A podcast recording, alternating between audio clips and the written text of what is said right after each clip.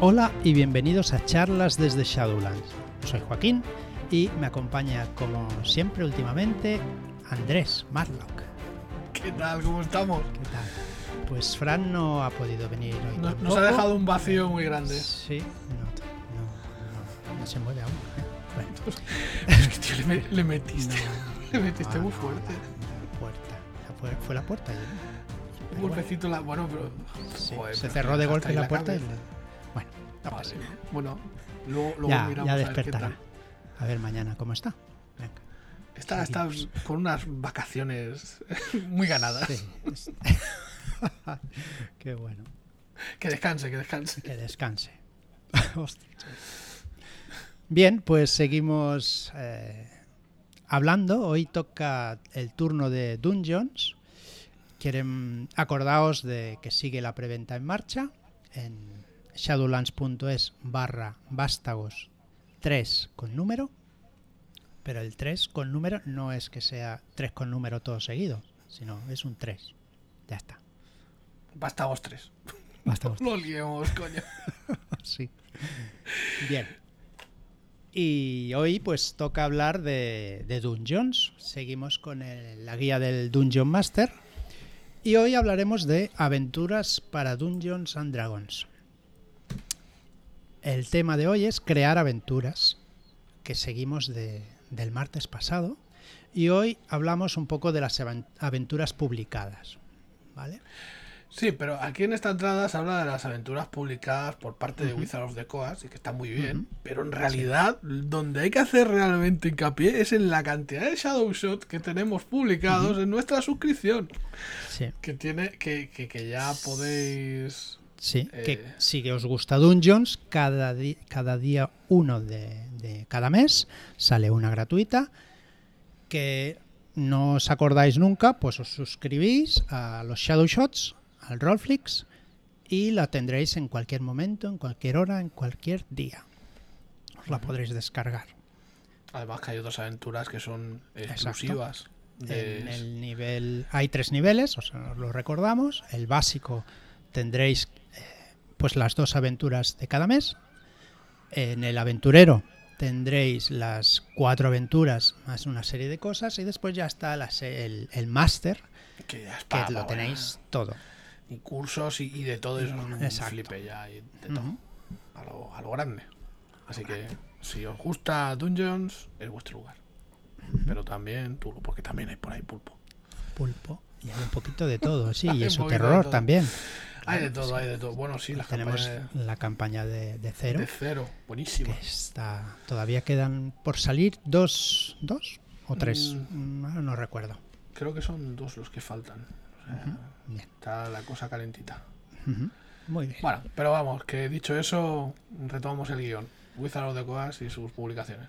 Vale pues eh, en el caso de que no tengas interés en crear aventuras pues eso existen un montón de aventuras publicadas y en ellas pues vienen un montón de mapas vienen PNJs monstruos tesoros vale Bridgewater.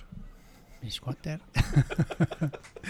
y nos da como ejemplo pues la caja de inicio. La caja de inicio para, para Dungeons está muy bien, ¿eh? Tiene una buena sí, ¿eh? aventura.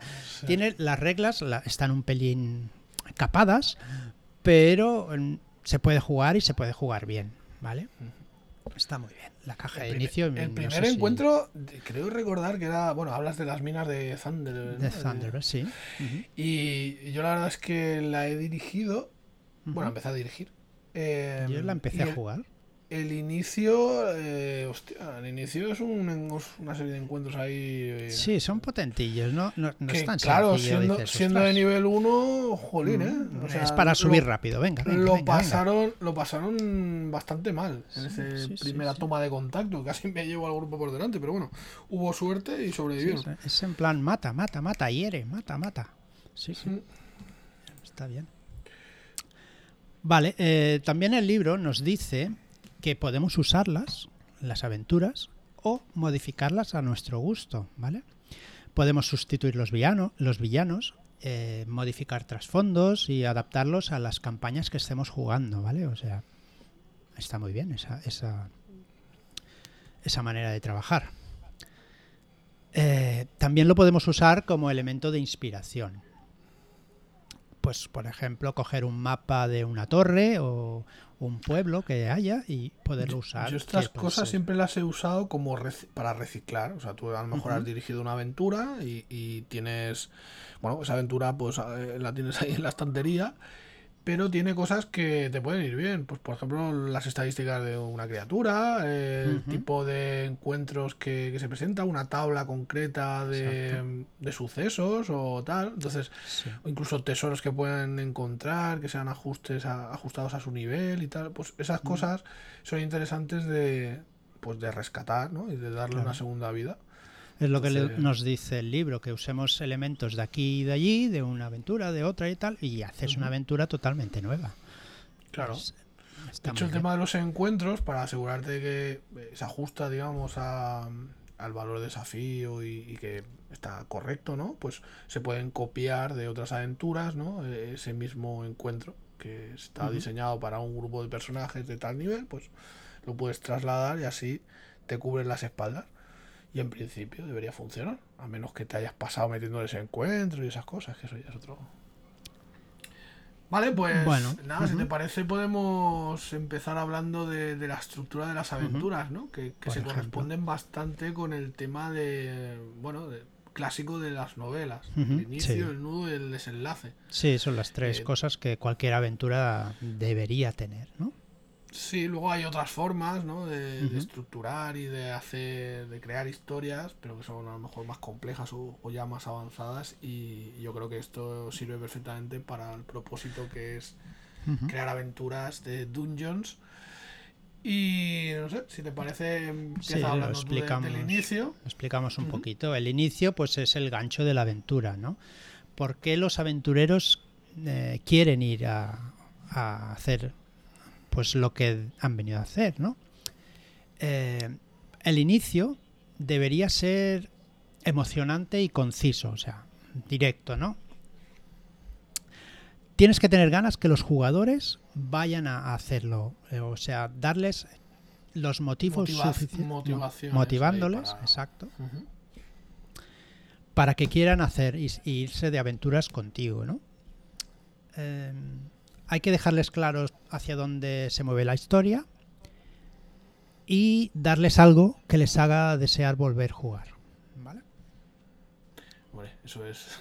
Siempre tienen que quedarse con las ganas de seguir. Ahí, ahí está. El inicio, el inicio puede ser de, de muchos tipos. Entonces, Ujú. tú puedes eh, empezar una partida eh, en lo que se conoce como in media res, ¿no? En mitad sí. del fregado. Eh, un poco para darles emoción y, y que. Pero aquí te está saltando lo, lo clásico, ¿no? Que es a lo mejor empezar poco a poco y es lo que habíamos dicho que es una forma de estructurarlo un tanto diferente. Sí. Pero bueno, eh, que lo de lo del inicio, pues se trata de bueno, de, de arrancar Sí. la historia, Tú- tú arrancarla que- con un suceso. Tú que preparas eh, aventuras y tal, empezar en media res, ahí ya los personajes ya tienen que tener el gancho, ¿no? Es que de- depende, O- porque hay muchas hay muchas formas de arrancar. O sea, eh, el in media res puede ser que lo estés arrancando con falsos protagonistas. ¿sabes? Bueno, Tú claro, puedes sí. eh, empezar a, a jugar eh, un in media res en un entorno, pues yo qué sé, que, que están en unas ruinas, les muestras un enemigo super bestia o una situación súper complicada y tal, lo único que haces es ponerlos ya en antecedentes a lo que se van a encontrar, porque a lo mejor el inicio real es cuando eh, uno de esos supervivientes de ese lugar pues eh, viene a pedirles ayuda para que hagan frente a, Claro, es una manera amenaza, de, ¿no? de explicar, ¿no? Un poco. Sí, a- puede servir para eso, pero bueno, supongo que hay ge- hay gente mucho más versada que yo en, en esto, ¿eh? Sobre todo para, para explicarse, pero eh, digamos que el Inmedia Res te permite eh, empezar en mitad de la acción. Entonces, eh, el uso que tú le des no, no es el clásico inicio, porque el clásico, o sea, un inicio suele ser más pausado, ¿no? Y conocer el problema, o sea, hay una amenaza, te involucras, eh, suele funcionar muy bien el que haya... em, personajes allegados a, a los protagonistas implicados porque les da una motivación extra, ¿sabes? Si, pues yo qué sé, se trata de... Hay una enfermedad en, en la región, bueno, pues si alguno de los familiares o alguna persona llegada al grupo eh, enferma, pues van a tener una motivación eh, para, para, implicarse en la historia, ¿no? Más allá, o una guerra que amenaza a una población y están ellos de, entre medias, su, su gente, ¿no? O escoltar una caravana donde van familiares, contactos, o, es que la vida no tiene que ser lo único que se pueda perder en este en estos de aventuras que, que, a lo mejor también es interesante pues contemplar otro, otras cosas ¿no? y en el inicio ya os digo es muy jugoso cuando puedes tirar de estos recursos de contactos o de aliados. muy bien. Una masterclass tuya nos hace falta. joder, tío. Qué mamón. Bien pues seguimos el nudo vale el nudo es donde se desarrolla la gran parte de la trama. ¿vale? En ella, pues, eh, los aventureros tomarán decisiones y tendrán o deberían tener efecto en, la aventura. Durante esta parte deberán ir descubriendo secretos, ¿vale? Que revelarán nuevos objetivos o rumores de tesoros e ir desengranando la solución de la aventura. Eh, hay que acordarse de que los personajes son los héroes de la historia, ¿vale? No deben ser meros espectadores que vayan observando la historia que se desarrolla a su, alrededor. Esto es una cosa que, bueno, es para tatuarse, porque en realidad cuando tienes un grupo de gente que viene a jugar, viene a jugar, no a hacer de espectador. Y, en el rol lo, guay, lo que mola es interactuar, tomar decisiones y apechugar con las consecuencias. O sea, es un poco la gracia que tiene, ¿no? El poder decidir y tal. Si te quedas mirando con lo que pasa, pues te vas a sí, sí. Exacto. Es otra experiencia, no sé. Entonces, eh, que se puede dar, ¿no? O sea, depende de cómo dirijas. Pero eh, yo creo que es interesante que los jugadores siempre tengan algo que aportar y que no se queden ahí parados viéndolas venir. Claro, lo que nos dice es más o menos que eh, no se sientan encarrilados, ¿vale? O sea, que sus, que sus acciones eh, tengan, que muevan la aventura, ¿vale? Bueno, es que yo lo que sí que es un, es un hecho que a mí me ha funcionado siempre muy bien es eh, asumir las consecuencias. O sea, que los jugadores se salgan un poco de lo previsto, bueno, un poco, eh, los jugadores van por su, a su bola y a veces, a veces eh, se salen totalmente del guion que tú tenías en mente, ¿no? De, lo que tenías un poco... Pero no pasa nada, porque en realidad eh, ese concepto de juega a ver qué pasa, ¿no? Pues te puede dar pie a que la aventura pues vaya por otros derroteros, pero que, a lo mejor es mucho más interesante, ¿no? Por lo menos para los jugadores que lo quieren explorar.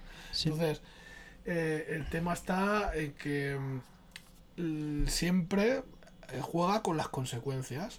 Las, las, acciones de los jugadores tienen consecuencias y las consecuencias pues pueden hacer que la aventura pues tome un rumbo u otro. Si deciden cargarse un tío y luego resulta que se han cargado un tío y era el hijo de un noble o yo qué sé, o, mm. no lo es, se han cargado un tío y no tienen pruebas, o sea, pues oye, igual tienen que justificar delante de un juez qué es lo que ha pasado y, tal, ¿no? Entonces, eh, bueno, pues eh, eso no hace que la, que la historia la historia deje de, molar, sino le da más verosimilitud, ¿no? Tú que diriges bastante, eh, es bastante común que los jugadores te salgan por con cosas que no, que no esperabas.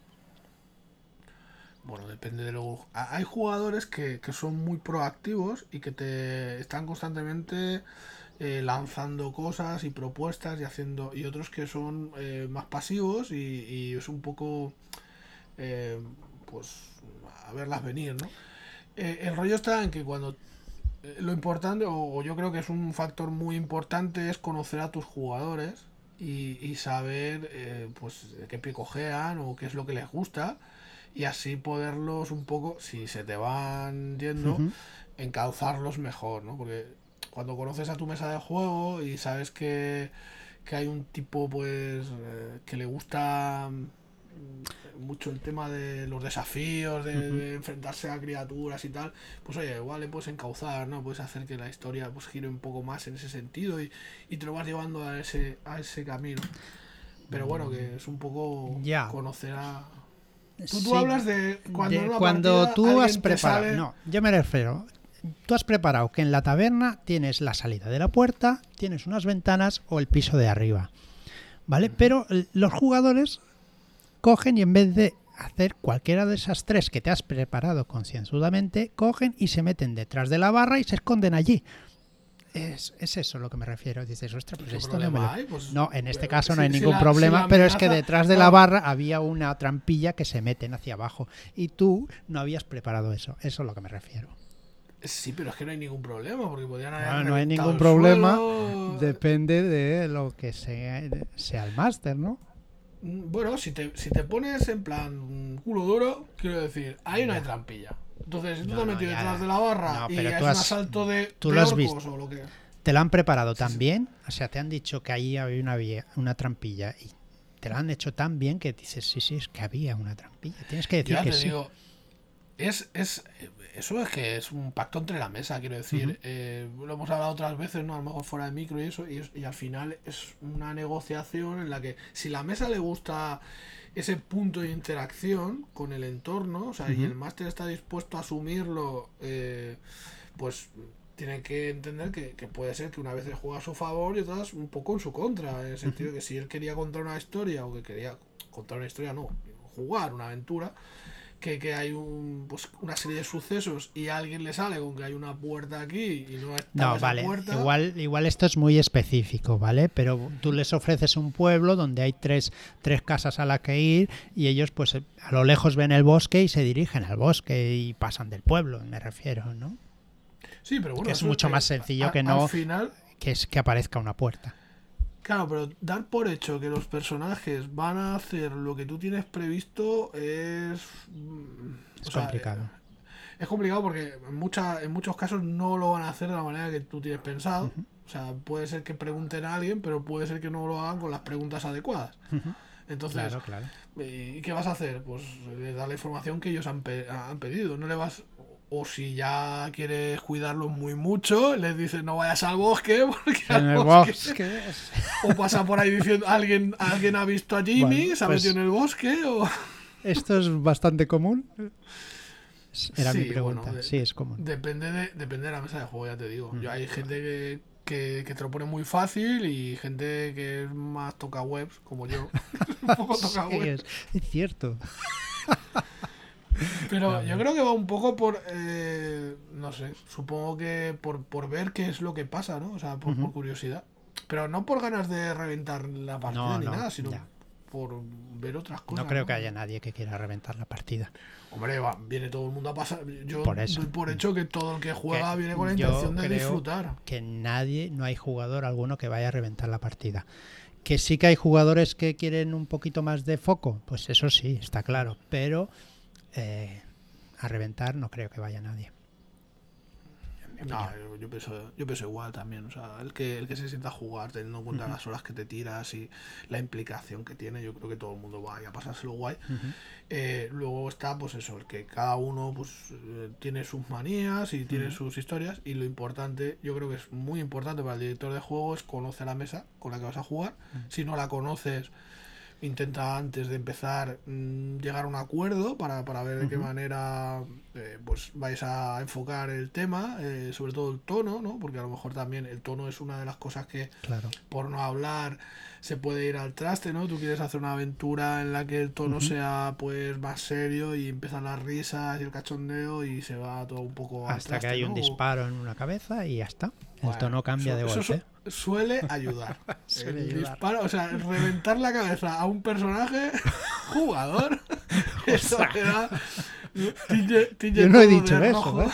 Yo he dicho a, a alguien, un PNJ. Bueno, bueno. Eso, eso. Sí, bueno, ayuda, ayuda, siempre ayuda. Mm. eh, ese- esas cosas. Vale. Pues seguimos, con- ¿no? Sí, Venga. venga, dale caña. El desenlace, ¿vale? Que es la tercera y última parte. Eh, el desenlace incluye el clímax. Esto es una situación potente para mantener a los jugadores en vilo, ¿vale? Con el des- en vilo, ¿vale? Con el destino o con mucho más en juego. El desenlace no tiene por qué dejar todos los hilos bien atados, ¿vale? Algunos elementos de la trama pueden quedarse en el aire a la espera de ser resueltos en una aventura posterior, por ejemplo. Eso es interesante, siempre dejar algún fleco, porque o algún PNJ que desaparece, o cualquier movida que, que, que te permita ir enlazando. Da una sensación de continuidad, ¿sabes? de, de, que estás en el mismo mundo, ¿no? No, no que vas a jugar a aventuras sueltas, sino le da unas aunque no lo sea, ¿eh? aunque no sea una campaña, pero le da un aspecto de, pues eso, de solidez al, al entorno y en lo que es las en lo que son las series sería dejar para hacer la segunda temporada, cierras la temporada, pero te dejas un fleco, el enemigo abre un ojo. O, un capítulo. También es interesante que todo lo que has jugado eh, ya, ya queda ahí. Entonces, si tú has conseguido pues que el señor de un lugar, pues mm, ganarte el favor de, de, ese señor porque has salvado a quien sea o porque has hecho cualquier gesta mm, pues eso que valora a él, pues tienes un aliado. Entonces, eso debería también tener peso más allá de lo que la aventura anterior ha supuesto, que te han, yo sé, te han pagado por ello. Pero oye, a lo mejor en un momento dado, en, jugando en ese modo campaña, pues puedes volver a, hablar con este hombre, a pedirle ayuda porque necesitas lo que sea y, y, tienes ahí un aliado, ¿no? Eso también hace que, pues eso, que, que el entorno de juego sea más, eh, más chulo, creo yo. Le da un cierto componente sandbox, ¿no? Luego ya empiezas a moverte de un sitio para otro. Exacto. Muy bien. Bueno, pues eh, existen varios tipos de aventuras. Ya, espera, antes, antes de que te metas ahí, porque es que también va relacionado, no te creas. En el libro que publicamos de historias de leyenda, que tiene todas aventuras de quinta, ahí marcamos, o sea, hicimos un mapa, gracias a, Manuel, GM, que, se curró ahí un mapita muy chulo en el que eh, ubicamos en ese mundo ficticio que nos sacamos de la manga las aventuras de todos esos autores que no tenían nada que ver, pero lo decidimos meter, meter en, una, en un mismo mapa, ¿no? Entonces, eh, claro, eso está guapo porque tú te coges, no tienen nada que ver unas aventuras con otras. Bueno, hay alguna que, es, que, que sí, que, es, que son varias aventuras seguidas, ¿no? O juntas, eh, como las del augurio, ¿no? bueno, total, que, que, el tema está que tú tienes ahí un mapa con unas localizaciones y sabes que en cada localización de las que aparecen hay una aventura. Entonces, también te puedes crear tú. Eh, te lo vas hilando como consideres, ¿sabes? Ese viaje de los jugadores con que van a tal sitio, pues aprovechas y en cada uno de esos puntos que quieres que pasen, tienes una historia para jugar. Si te haces una pequeña campaña, ¿no? Sí, te, te, lo puedes montar así, ¿sabes? Por lo menos rellenas esos huecos, ¿no? Con esos shadow shots que, que saben que están muy chulos y, de hecho hay alguno que es que es guapísimo. a yo me, gusta mucho. Sí, y ya, sí, ahora vamos a continuar después de la publicidad. bueno, deciros... Cuando se despierte Fran estará contento. Estará contento porque ya le hemos hecho la faena. Bueno. Ya te digo. Vaya vacaciones. Joder, qué bien duerme. Míralo. Qué ojillos tiene. Angelico. Angelico. Bien, eh, deciros que os podéis pasar por nuestro grupo de Telegram, que es charlas eh, desde Shadowlands donde ahí estamos metidos 717 roleros y de los cuales unos ciento y pico, 120, 130 hablamos de, de vez en cuando. De vez en cuando es que como te descuides hay 200 millones de mensajes, hay, que ir con cuidado, tomárselo con calma, si entras, no te asustes. No, y tampoco hay que estar a, todas, o sea, hablas cuando tengas un rato, pues hablas, debates y, lo que sea. No es necesario leer cada mensaje, no tampoco es lo, eso. Lo interesante, lo interesante es, eh, bueno, se ofrecen partidas, se, se, pueden buscar partidas, se puede pedir si alguien va a dirigir y tal, y meterte en partidas. Suele haber mucha gente, mucha actividad en ese sentido, es eh, un grupo seguro que se dice, ¿no? Que es eh, gente hasta ahora pues súper maja y, hijo, está... Es, es chulísimo. De, cuando salen de las partidas y ofrecen una imagen de la partida o tal, que salen muy hipeados y muy contentos del grupo que se ha, que se ha hecho. Y, y muchas veces juegas con personas que no conoces y realmente te lo pasas muy bien. Mis dos últimas partidas creo que han sido así, con gente que no conocía de solamente de charlar un poco en, en el grupo y no con todos y ha sido unas experiencias muy, muy chulas y, y realmente te lo pasas muy bien. Tú últimamente también le estás dando fuerte, ¿no? Últimamente sí, bueno, un poquito, pero no tanto como ¿A- a los quién que están le- metidos ahí. en la fosa las Marianas. la fosa, sí. Tendremos que hacer en breve un, un listado, Un de, listado, de pero miembros de no- fundadores de las fosas. Sus fundadores sí, ya sabemos quién es. Pero hay unos cuantos tapados ahí que no que no se saben Sí, el nombre y están ahí. Están ahí encubiertos. Vale, vale. Bueno, pero no te No, no no, estoy el gusto. ¿Qué, qué- estás, ¿A qué has Eh, estado jugando? ostras, eh, queríamos jugar el otro día a Aliens y no pudimos por el Foundry que no funcionó bien. Pero ostras, me- estamos súper hipeados con la partida porque nos enseñó un poco imágenes de lo que había preparado en Foundry. Y oye, estábamos todos ahí nerviosos a la expectativa porque mañana jugamos y estamos que, Uh, que lo necesitamos ya. a verla, a verla venir. Muy Ostras, bien. decir que, que Joaquín García ha preparado la partida de Bridgewater, Bridgewater. en Foundry y guau, qué pasote también. Dios mío, enhorabuena porque te has currado un part- una partidaza brutal. Pues eso, y, bueno, y creo que saldrá en Roll NL, ¿verdad? Eh, LN, sí, creo. Vale. ¿Y, y, mm, estabas dando a otra también? ¿A otra Mm, partida? Bueno, tenemos la de Bridgewater a medias, que toca el jueves y ya ya está. ¿no? En principio ya está, porque el viernes fallé, porque el, el internet se me fue.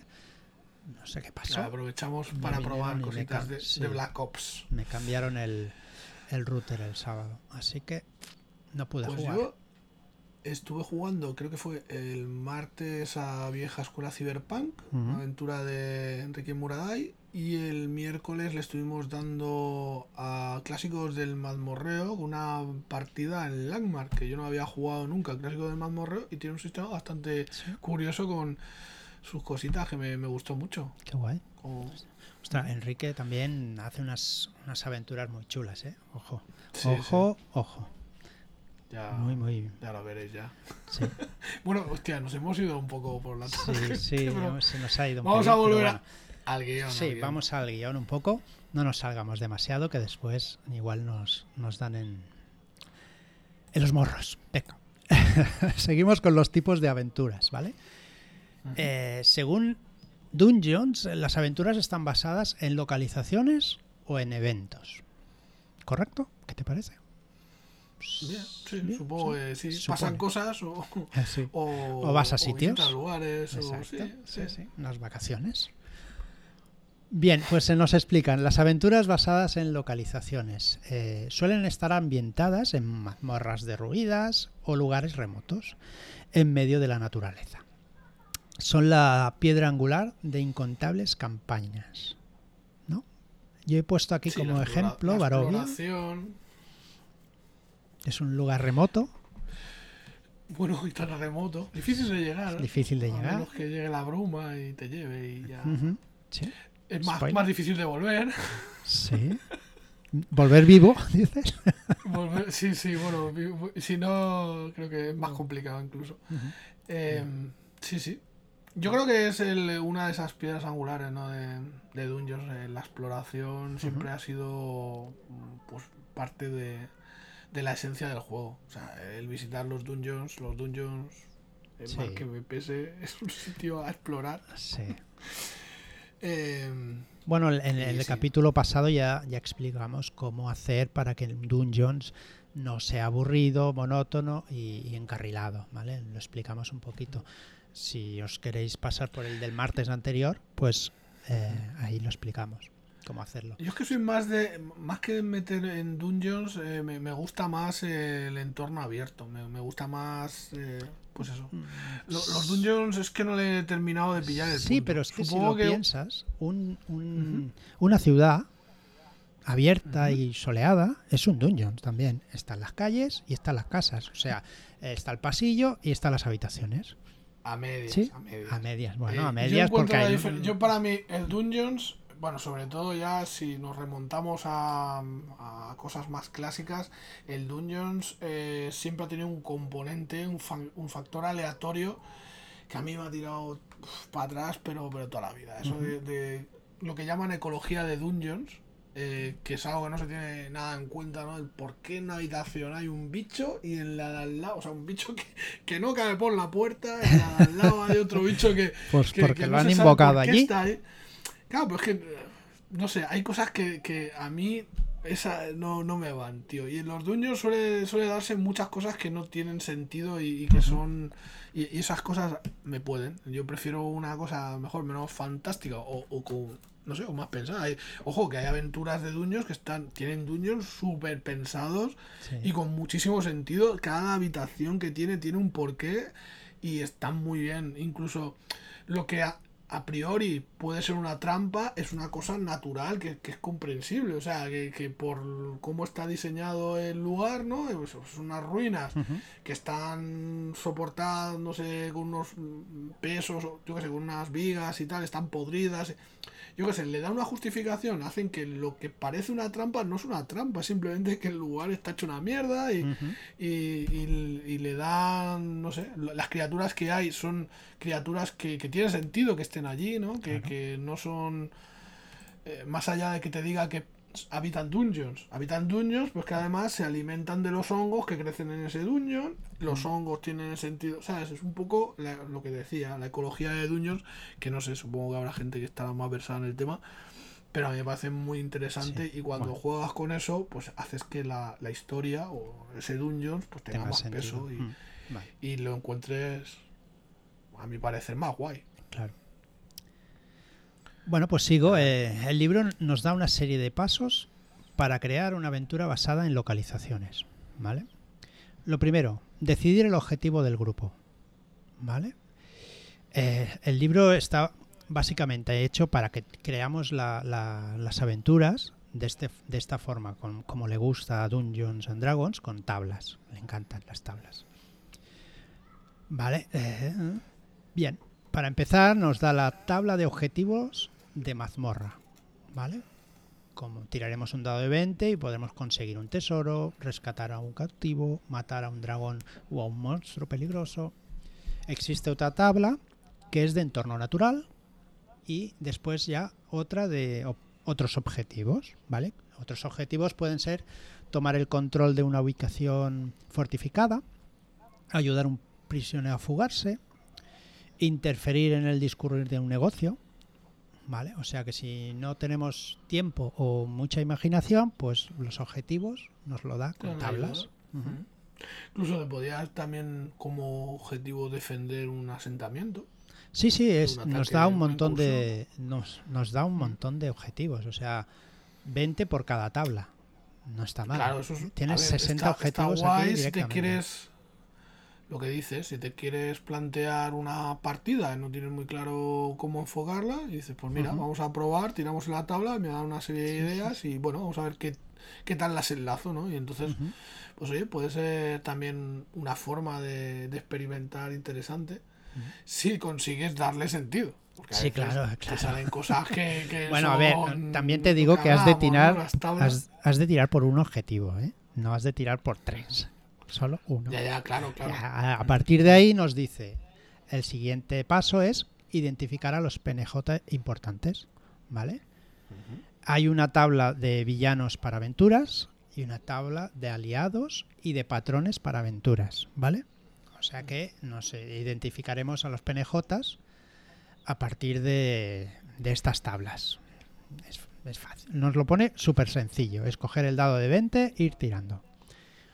Eh, más adelante, en, otros capítulos, eh, veremos cómo dotar a, los dotar a los PNJs de, vida.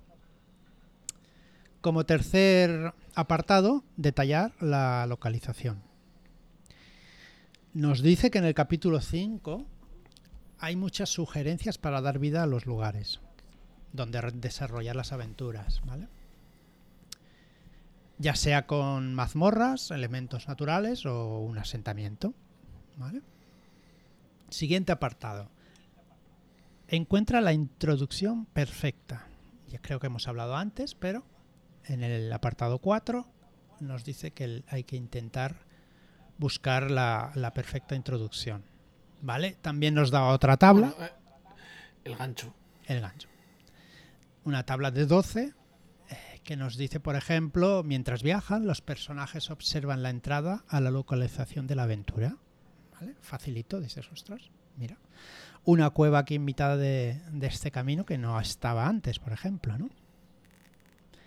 Por ejemplo.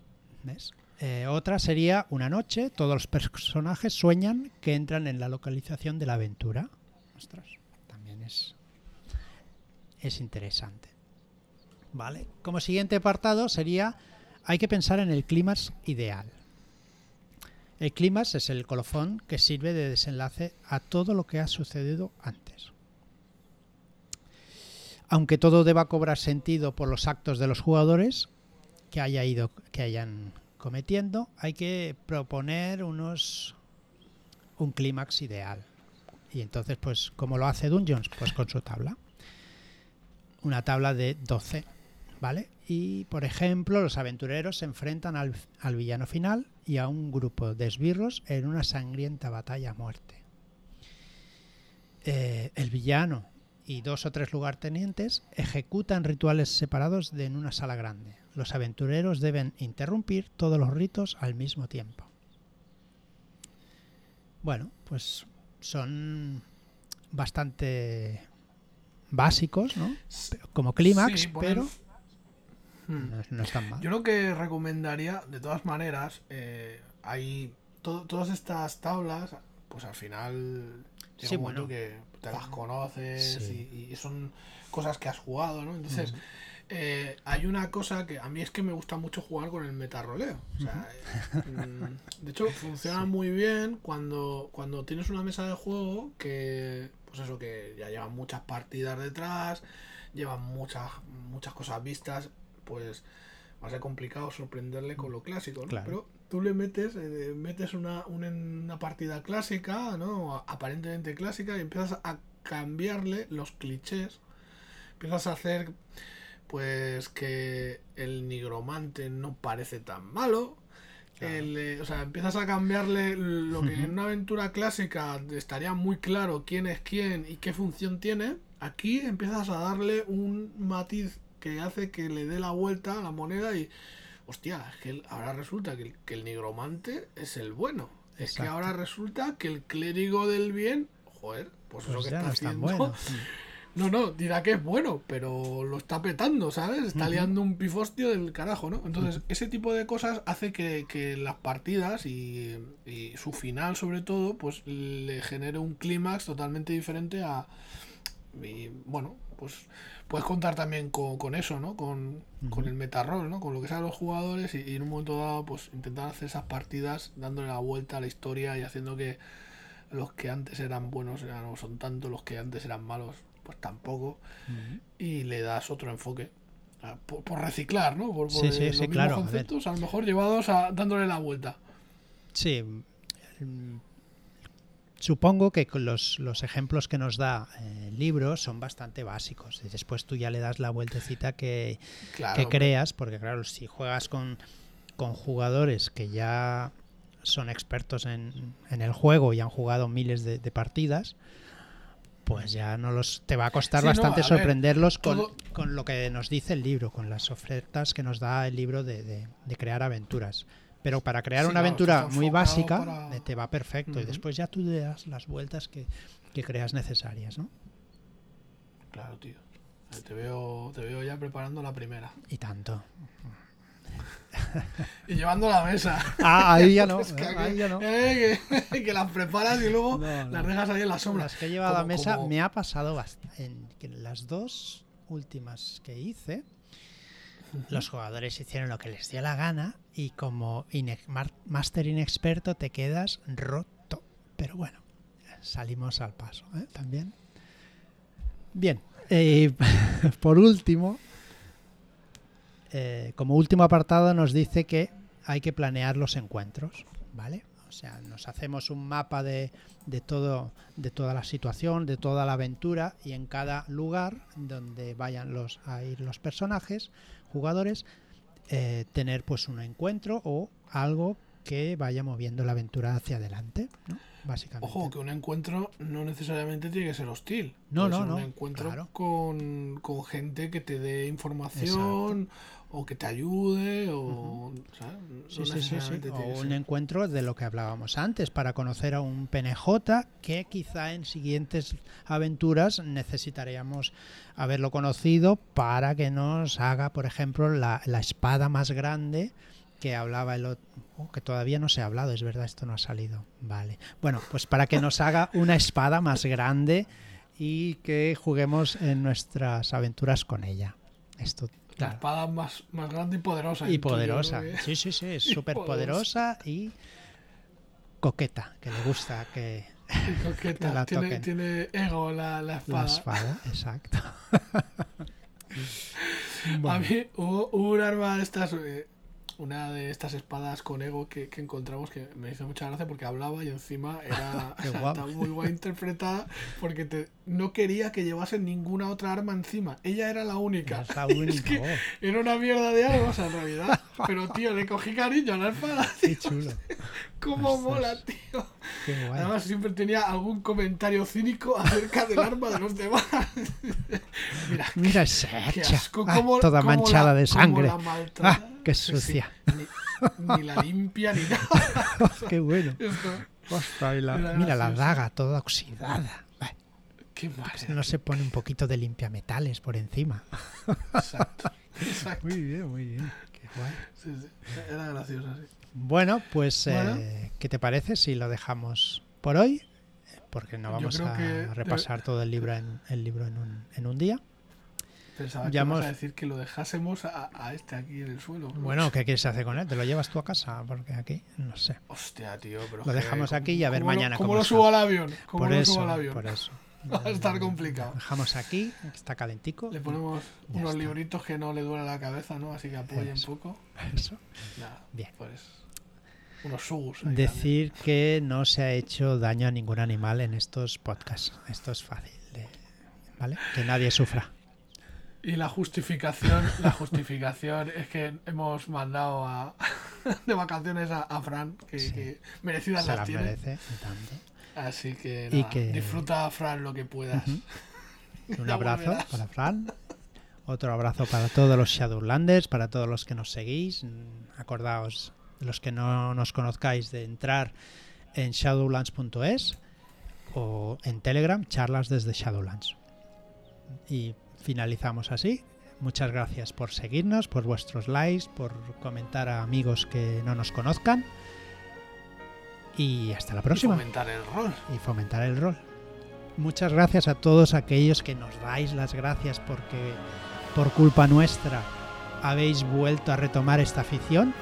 Nunca es tarde, no hay edad para esta afición y agradecidos estamos nosotros cada vez que nos decís estas cosas se nos ponen los pelos de punta y nos ruborizamos y ánimo porque esta afición es muy bonita, tiene mucha gente espectacular y muchas gracias a todos. Adiós.